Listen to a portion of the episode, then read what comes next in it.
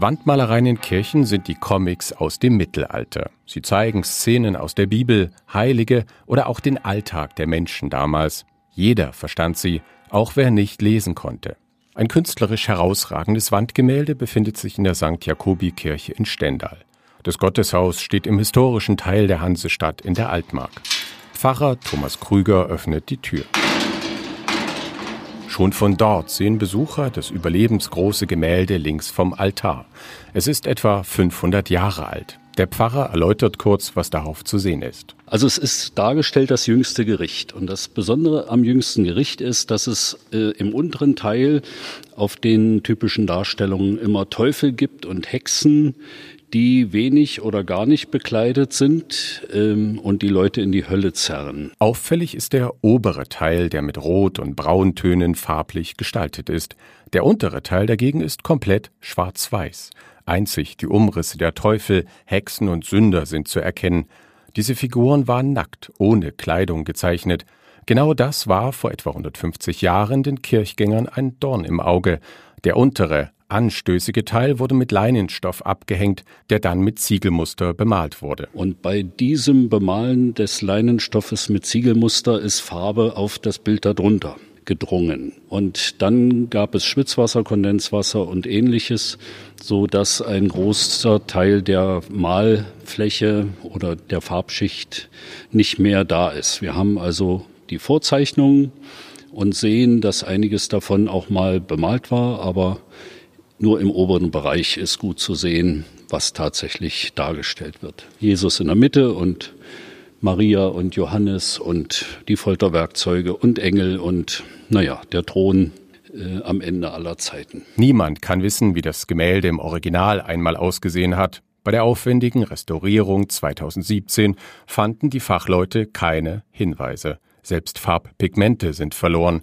Restaurator Thorsten Arnold vom Landesamt für Denkmalpflege und Archäologie Sachsen-Anhalt sagt, naja, wir haben heute wirklich ausgefeilte Untersuchungsmethoden, um äh, diese, die Materialien genau zu analysieren. Das heißt, welche Pigmente sind verwendet worden, welche Bindemittel sind verwendet worden. Das ist alles möglich, aber Sie können nichts untersuchen, was nicht mehr da ist. Und deswegen äh, war das auch nie eine Frage, obwohl das ganz, ganz am Anfang stand.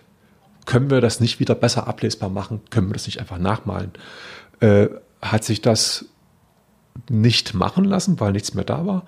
Und wir hätten es auch nicht gemacht, weil die Restaurierungsethik uns das heute verbietet. Heutige Besucher sehen trotzdem ein einmaliges Werk. Als Vorlage diente, so vermuten die Experten, ein Holzschnitt vom berühmten Maler Albrecht Dürer.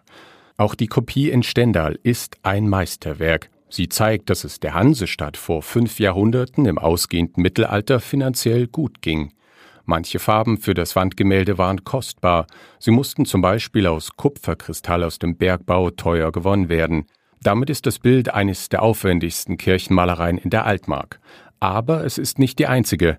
Experte Thorsten Arnold. Der Schatz, äh, um den es hier eigentlich geht, sind die mittelalterlichen Wandmalereien, die in wirklich einer außergewöhnlichen Dichte vorhanden sind. Wir haben vor allem äh, sehr geschlossene Bildprogramme, Dadurch wird gleichzeitig auch ein Einblick eröffnet, abgesehen natürlich von der kunsthistorischen Bedeutsamkeit äh, dieser Wandbilder, geben die doch auch Zeugnis, wie war ein Kirchenbau ausgestattet oder wie stark eben auch das christliche Weltbild die Menschen geprägt hat. Und diese hohe Dichte ist wirklich äh, außergewöhnlich. Wir haben in, in 70 Kirchen sichtbare Wandmalereien. Darunter sind ganz schlichte Darstellungen von Fischen, Eulen oder Lilien, wie etwa in der ehemaligen Klosterkirche in Ahrensee, aber eben auch aufwendige Bilder wie in Gardelegen oder der Dorfkirche Altmersleben. Diese Bandbreite ist das Spannende, auch weil die Kunstwerke viel vom Leben im Mittelalter zeigen. Im Kirchenraum haben Besucher den Eindruck, die Zeit sei stehen geblieben, sagt Experte Thorsten Arnold. Wir haben eine Ausstattung, angefangen von den Altären bis hin zu den Emporen, die über mehrere Jahrhunderte geht. Und das ist einfach immer wieder verwendet worden, manchmal umgebaut worden, manchmal auch so belassen worden. Man hat Neues dazugestellt. Dass wir dort so viele Wandmalereien erhalten haben, ist sicherlich auch einen gewissen, vielleicht so einen fehlenden Investitionsdruck zuzuschreiben. Das heißt, in, in wirtschaftlich prosperierenden Gegenden äh, gab es immer finanzielle Ressourcen. Es gab Stifter, die der Kirche was Gutes getan haben und äh, Ausstattung hinzugefügt haben, natürlich aber auch Ausstattung weggenommen haben. Ein Glücksfall für die Altmark. Es fehlte über Jahrhunderte einfach Geld, um Kirchen zu erneuern oder passend zum Zeitgeschmack umzubauen. So wurden die Malereien oft nur mit Kalkfarbe übermalt und blieben darunter erhalten. Genauso war es auch in der St. Jakobi-Kirche in Stendal. Pfarrer Krüger sagt, als es dann darum ging, die Kirchen schick zu machen, da hat man viele Wandmalereien übermalt gelassen, weil niemand diesen fleckigen und unklaren Anblick haben wollte. Ja, also weil es einfach nicht dem Zeitgefühl entsprach. Und jetzt ähm, sagt man sich, es ist schön, hier was zu haben, was so alt ist wie die Dinger, die Da Vinci gemalt hat. Restaurator Thorsten Arnold ist jetzt mit einem Team durch die Städte und Dörfer der Region gefahren und hat die Vielfalt der altmärkischen Wandmalereien aufgenommen. Diese Bestandsaufnahme wurde mit Geldern aus dem europäischen LIDER-Programm unterstützt.